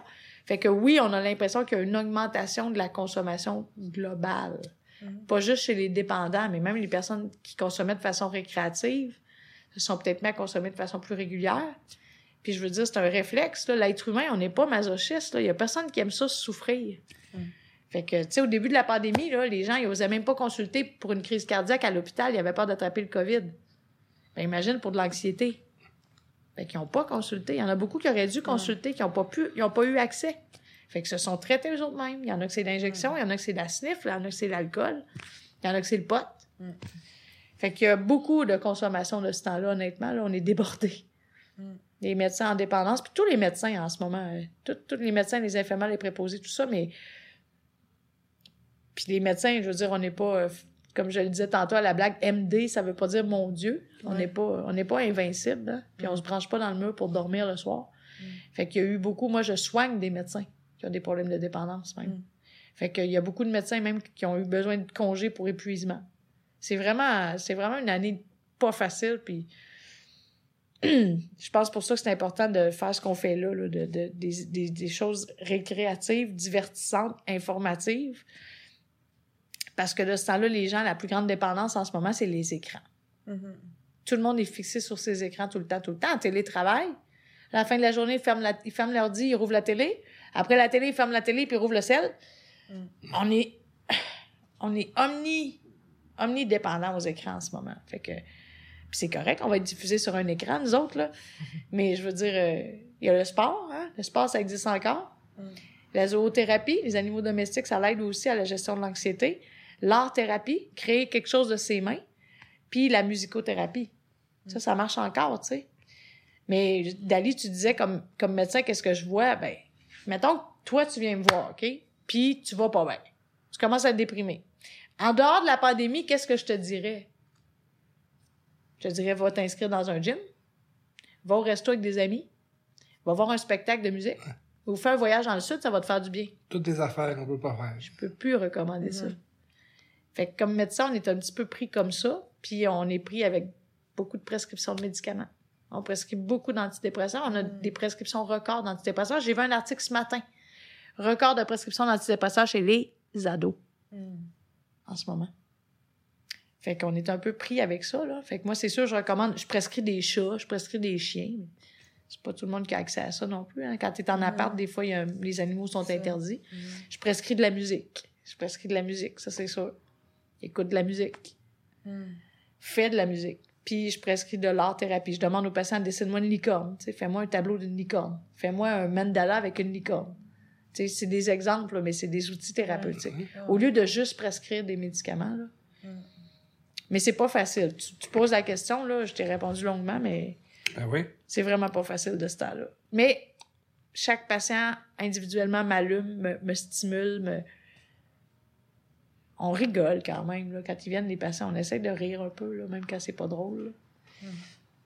On se fait du bien mutuellement. C'est ça. C'est quelque chose que toi, t'appliques aussi dans ta vie, la zoothérapie, euh, la musicothérapie, Ouais. le sport? Oui. Moi, je vis avec mes trois chats. Trois chats. Je devais pas en avoir trois, mais mon plus vieux a eu une grosse bosse dans le cou là, il y a quelques mois de ça, une grosse masse. J'étais allée chez le vétérinaire, je pleurais, j'ai le cancer. C'est sûr qu'il y a le cancer. Fait que le vétérinaire l'a examiné, a fait une biopsie, il m'a confirmé qu'il y avait le cancer. Fait que moi, je voulais pas que mon autre chat soit toute seule. Fait que j'ai réservé un autre chat chez l'éleveur. La bosse a disparu finalement. Ah, OK. J'ai trois chats. Ah, mais euh, merci, euh, merci à la vie pour euh, Ah oui. prolonger, euh. Oui, oui, mon Hervé, il va, il va survivre encore longtemps. Puis en passant, là, mes chats adorent la musique, Ta Ah, musique? ouais. mais pas le même style. Ah, Gabi, elle tripe sur le classique au piano. OK. Hervé, tripe sur la base.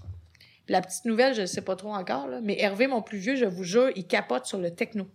Hmm. Quand je mets du techno, il s'assoit devant le speaker. Puis il faut que ça, faut que ça bouge dans son Ouais. corps. Oh non, c'est vraiment fascinant. Vraiment ton fils, là. Oh oui, c'est mon fils, mais Oui, ça. oui. Il aime la base. Il aime le tribal. Fait que si je rentre chez vous, euh, ça- c'est ça que je peux entendre. Je peux entendre du techno, du classique. Techno, euh, j'aime beaucoup aussi euh, des DJ plus soft comme euh, B. Svensson, Oui. euh, Monolink, Ah oui. Satori. Ah C'est vraiment Ah bon. oui, tu mets ça quand il y a un souper, là, c'est... Ouais, ou même ouais. pour une date. Là, je veux dire, c'est vraiment, euh, c'est vraiment de la musique le fun, euh, lounge. Ouais, l'ange. Mais euh, vraiment, il y, a, tribal, il y a là. beaucoup de mélodies là-dedans aussi. Mm. tu sais, Il y a des... C'est pas juste du beat. Fait que um, B. Svensson, Monolink, Satori, là, j'ai... Je les ai découverts dans les trois dernières années, puis j'adore. Hmm. Fait que c'est ça que tu risques d'entendre si t'arrives chez nous. OK. Oui. Ouais. Bon, des fois, c'est de la psy, là. Ouais? Ça dépend qui, qui est chez nous, là. Mais que- qu'est-ce que je dis là? Il y a personne qui vient chez nous. Ah, c'est ça. On n'a pas le droit. Est-ce que tu as déjà pensé euh, composer? C'est quelque chose que tu as déjà Oui, produire de la musique. Produire la musique. Ben, j'ai quelques compositions au piano, OK. euh, piano-voix. Euh, Musique techno, oui, c'est vraiment un manque de temps. C'est pas un manque d'intérêt. J'ai- J'aimerais ça maîtriser Ableton. Mhm. Et je rêve de produire de la musique. Fait que c'est Ah sûr que je vais le faire un jour. Là. Je vais peut-être prendre les cours avec Matt, là, à l'école de DJ aussi. Parce que j'ai déjà essayé de m'improviser sur Ableton et j'ai pogné une heure au bout de 15 minutes. Là. Je comprenais rien. Fait que je pense qu'il faut être formé. Ouais, ouais, non, c'est quelque chose décortiquer un logiciel. là. Ouais. Ouais, Mais euh, tout seul, c'est impossible. là. Mais oui, c'est c'est quelque chose que j'aimerais beaucoup faire, produire de la musique. J'ai Mm. plein d'idées. Il faudrait juste que je les concrétise. Mm. Mais c'est une, c'est une bonne euh, suggestion. Ouais. Hmm. Moi, j'aimerais savoir aussi, est-ce que tu penses que certaines drogues peuvent être un outil positif pour aider quelqu'un qui a certains troubles psychologiques? Une très bonne question que tu me poses Dali. En fait, non seulement, c'est pas mon opinion, c'est démontré. C'est prouvé. En ce moment, au Canada, ce qui commence à faire fureur, c'est la kétamine pour traiter la dépression majeure réfractaire. Une dépression majeure réfractaire, c'est quoi? C'est que tu as essayé au moins deux antidépresseurs puis ça marche pas. Puis la personne souvent a des idées suicidaires. Donc, il y a des traitements de kétamine. C'est pas la kétamine de rue, là, c'est de la S-kétamine. Ça s'appelle Spravato. C'est la compagnie euh, Jensen qui a mis ça euh, sur le marché. Et là, ça commence à être utilisé de plus en plus pour traiter la dépression réfractaire. Moi, j'ai deux patients qui sont passés par ce traitement-là et ça a été une métamorphose totale. Je pensais même que la patiente, deux semaines plus tard, je pensais qu'elle m'avait envoyé sa sœur jumelle tellement qu'elle allait bien. Mais c'est pas pour tout le monde. Si tu as des antécédents de dépendance, c'est pas pour toi. Mm. Parce que ça peut ouvrir la porte sur une nouvelle dépendance. Donc, les traitements à base de kétamine. Il y a aussi le microdosage de LSD, qui est très populaire dans Grand Valley, entre autres en Californie. Entre autres, il y a beaucoup, beaucoup de gens qui font ça. Ils prennent des microdoses de LSD au quotidien pour contrôler l'humeur. Donc, ça, c'est un peu moins étudié. Les- on connaît pas les dosages exacts. Il y en a qui sont des experts là-dedans, là, mais moi, je pourrais pas prescrire ça. Je pourrais prescrire un traitement de kétamine, par exemple, mais pas un traitement de LSD. C'est pas assez euh, élaboré encore, même s'il y en a qui ne jurent que par ça. Il y a aussi le champignon magique. Dose- microdosage de champignons. Ça, ça aussi, ça mérite plus d'études parce qu'on n'est pas sûr des dosages, justement. Mais moi, je peux vous dire, j'ai un patient de 72 ans qui est en microdosage de champignons depuis Ah. deux ans. Puis il va super bien. Mais c'est pas moi qui y prescrit, là. Il se microdose lui-même. Mais il va super bien. Il consomme aucune autre substance. Ok. Il fume pas de cigarette, il a arrêté de boire. Mais là, il fonctionne avec son microdosage de champignons, puis je le vois aller, puis je peux pas dire qu'il va mal, il va bien. Ouais. Tu sais? Bon, mais je pourrais pas le recommander non plus officiellement. Puis l'autre chose aussi qu'on voit s'en venir, c'est la MDMA pour traiter le syndrome du choc post-traumatique. Mais la MDMA, c'était utilisé dans les années fin 70, début 80 en thérapie de couple. Mhm. Donc, il donnait ça à un couple, puis il se réconciliait pendant la session. C'est pas trop dur à deviner, là. Ben, des fois, ça durait, des fois, ça durait pas, mais bon, ça a quand même été utilisé en thérapie de couple. Aujourd'hui, on va s'en servir pour traiter le syndrome du choc post-traumatique en psychothérapie. Donc, un psychothérapeute expérimenté va dire, par exemple, à son client ou son patient de prendre un comprimé d'MDMA une heure avant la séance. Et la MDMA, c'est un empathogène, donc tout le monde est beau, tout le monde est fin, tout le monde est gentil, mais c'est aussi un entactogène, c'est-à-dire que ça donne envie de se confier, de parler de ses blessures, de ses traumatismes, etc. Fait qu'il y a, il y a eu des cas dans la littérature jusqu'à maintenant, c'est de plus en plus intéressant, de résolution de syndrome du choc post-traumatique avec la MDMA. Mais là, Si t'es un gros party, euh, t'es un raver, puis ça fait, tu prends de la MDMA toutes les semaines, ça marchera pas, là. Ça, c'est pour des gens qui en ont habituellement jamais pris. Et il doit y avoir un contrôle de la qualité. Si tu tombes sur de la. MDA pour faire de la psychothérapie, ça marchera pas, là. Il faut vraiment que ce soit de la MDMA, puis c'est ça, le contrôle de la qualité est difficile parce que c'est encore illégal. Mm. Mais ça, d'après moi, ça s'en vient, ça, dans les prochaines années, là, la MDMA pour le choc post-traumatique. Moi, j'ai une patiente qui l'a fait. J'ai pas de nouvelles d'elle dernièrement, mais elle avait bien apprécié, mais c'était pas une toxicomane, là. C'était pas une fille de festival, là. Mhm. C'était pas une fille qui en avait déjà fait. Fait qu'elle en avait pris pour une séance avec son thérapeute, puis ça l'avait fait parler euh, beaucoup, puis ça l'avait aidé. Mais tu sais, c'est juste un cas que j'ai vu, là. Sinon, ben, il y a bien des gens qui s'automédicamentent puis qui disent que ça leur fait du bien, là. Mais si tu me demandes qu'est-ce qui est officiel, je te dirais kétamine, c'est vraiment officiel. MDMA, ça devrait s'officialiser dans les prochaines années. LSD champignon, ça va dépendre comment ça va être géré. Mm. Mais je veux pas dire que c'est pas bon, là. Je, pense que ça peut marcher, mais on peut pas prescrire les dosages en ce moment. Puis il y a aussi le fameux ayahuasca, là, qui a de la. DMT dedans, ça. J'ai eu la hein. Ça, c'est, il faut faire attention parce que ça induit vraiment une psychose de quelques heures. Il faut vraiment être supervisé pour faire ça. Il y a Ouais, des gens qui s'en vont en Amazonie pour faire ça, là, avec Mhm. des Ouais. rituels de chaman puis tout ça.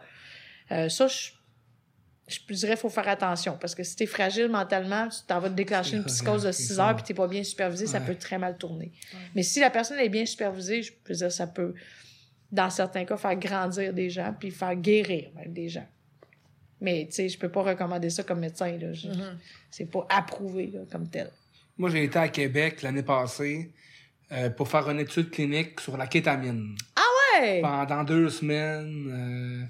Ouais, Ouais. je savais pas que t'avais fait l'étude. euh, ouais, C'était intranasal? ouais. Ah ouais, mais c'est avant qu'il sorte. Tu vois, t'as fait le spravato. C'était une belle expérience. Ben, ça euh, doit.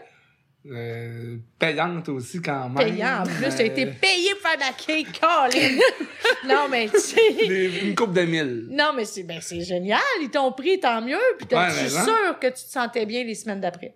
Je me sentais bien les semaines d'après, Mm. puis euh, juste aller là-bas deux semaines aussi, c'était relaxant. Ça relaxe. Puis bon, l'équipe était bien smart. Puis, euh, Ah, ben c'est cool, ça. ah, j'ai je senti que j'étais, que je contribuais positivement Ben oui, puis... euh, à l'avancement de la science. et, En tout cas, t'as joint l'utile à l'agréable. Ouais, c'est ça. Puis moi, je consomme plus, fait que c'était comme une, Fait que c'était comme un zone traitement. grise. Là-dedans. C'était un traitement. C'était dans un contexte clinique. Tu sais, t'avais pas le droit d'en prendre tant que tu voulais, là. Non, Hein? Ben non, c'était trois doses. Ben oui, ça. En, puis en deux semaines. C'est ça. euh, C'est ça. avec Ils ont des- établi des- les des jours de protocoles. repos, puis ils Ben, venaient me poser écoute, des... euh, Ils me dosaient, après ça, ils venaient me poser des questions. T'as-tu dissocié? T'as-tu mal au cœur? Il y avait différentes doses, donc j'ai l'impression d'avoir eu la dose moyenne. 56 mg. Je sais pas, mais 54 ou 56 mg? c'était juste correct. C'était... OK. Ah, mais c'est intéressant que tu aies Ouais, fait ça. hein. T'as contribué à la science de façon agréable. Ouais, ben ouais. Je voulais la faire, cette étude-là. Puis là, j'ai, j'ai, comme, j'ai appelé ma marraine. J'ai comme, qu'est-ce que t'en penses, toi, que je fasse Ah, Elle a dit non, c'est de- sûr. de- non, non, ouais, ça C'est comme, sûr ça, qu'elle a c'est dit comme, non. euh, slippery field. Ouais. C'est terrain Ça glissant. dépasse, ça dépasse si. Ouais. Ouais, c'est. Écoute, toutes les réponses sont valides, là. Ouais. Pour avant de terminer, j'aimerais savoir aussi, crois-tu que les pratiques holistiques plus énergétiques, comme le Reiki, peuvent être utiles pour faciliter un processus de guérison? Moi, je pense que tout ce qui ne nuit pas peut aider. Mais je pense que ce qui peut nuire, faut faire attention. Comme, mettons, quelqu'un qui s'improvise acupuncteur, puis qui n'a jamais manié de, de- d'aiguille de sa vie, ce sera pas bon. Tu Mhm. comprends? Le Reiki, je connais très bien cette technique-là. Moi, je crois beaucoup à la méditation, le yoga, euh, les techniques de relaxation, la, con- la pleine conscience. Je sais pas si vous connaissez Mhm. ça, la pleine conscience, c'est Mhm. génial. C'est vraiment, en fait, de ramener les gens dans le moment présent. C'est ça qu'on a de la misère de nos jours, c'est qu'on est toujours en train de penser à ce qu'on a fait ou ce qui s'en vient. Mhm. On n'est jamais dans le moment présent. Comme là, on, on est bien, là, je veux dire, oui, on est en pandémie, mais on est bien, là, les trois Ah, ensemble. Présent, présent. Tu sais, on n'est pas mal, là. Fait que dans le moment présent, ça va bien. Mm. Fait que le Reiki, c'est... Oui, j'en ai déjà... J'ai un ami qui m'en a déjà fait, là. C'est pas désagréable du tout, ça il nous touche même pas, là.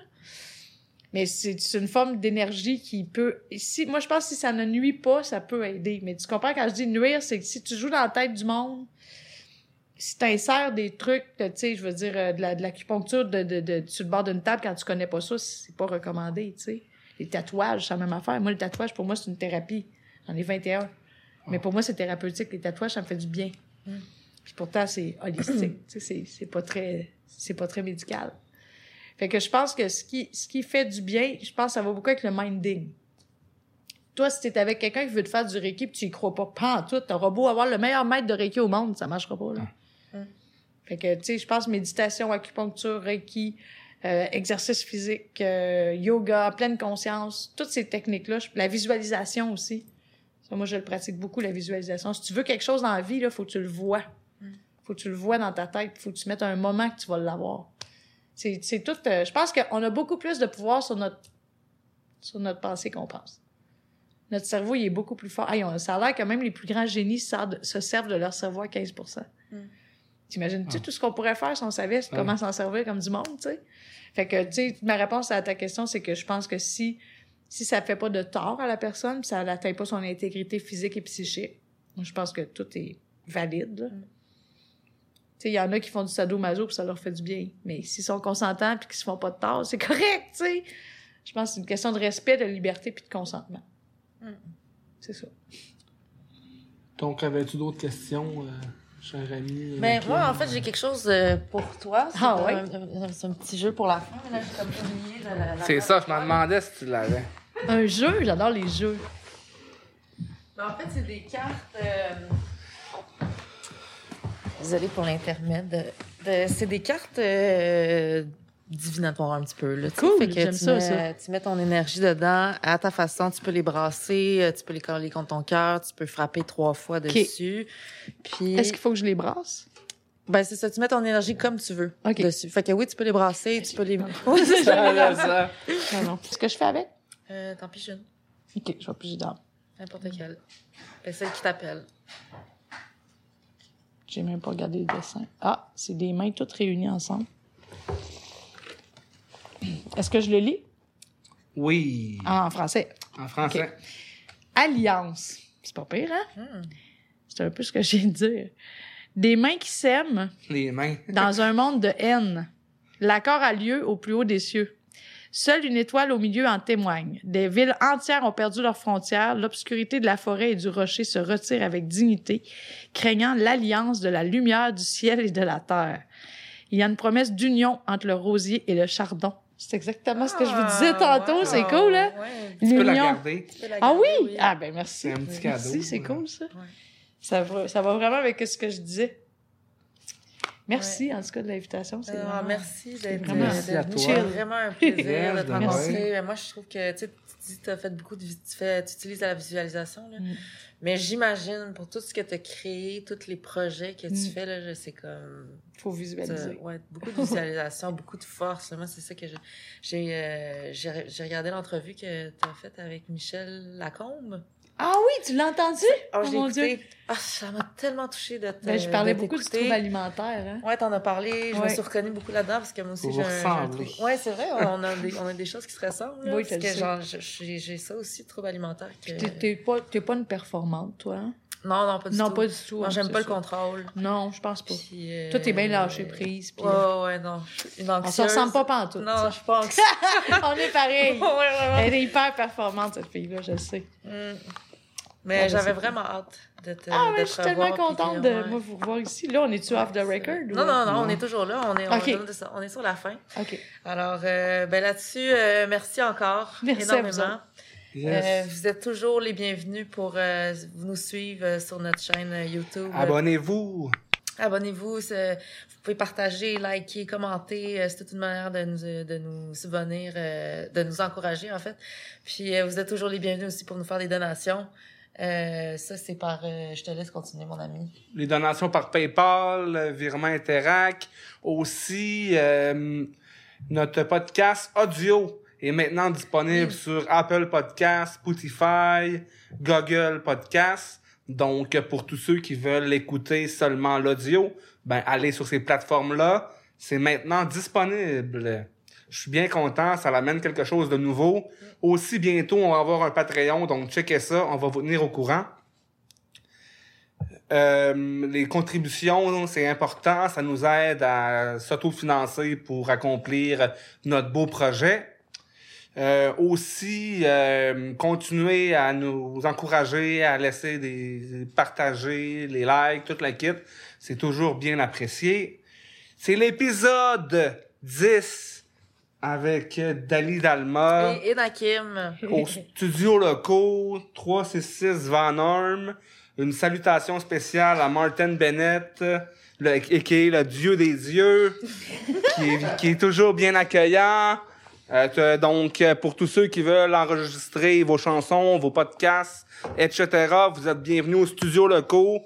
Une mention spéciale à François Richardot, mon partenaire, un ami à nous qui fait maintenant le montage, Si. qui est dévoué euh, corps et âme, et âme, qui est vraiment une personne que j'aime beaucoup, puis qui travaille fort pour l'avancement de notre projet, qui apporte beaucoup de choses constructives. Donc, pour terminer, Psy Québec, le podcast dixième, Avec Ah, Marie-Ève Morin. et un qui est. Lady Cam, Lady Projet Cam. Caméléon, Merci. tes sites internet, Ben, moi, c'est. Lady Cam sur Mixcloud. ok, Facebook, Facebook, j'ai ma page Lady Cam aussi. Puis on a une page Projet Caméléon. et allez voir le podcast euh, Personne en parle. Ouais. Maintenant disponible À très bientôt, fin mars. Merci, on vous aime. Yeah, Psy Québec.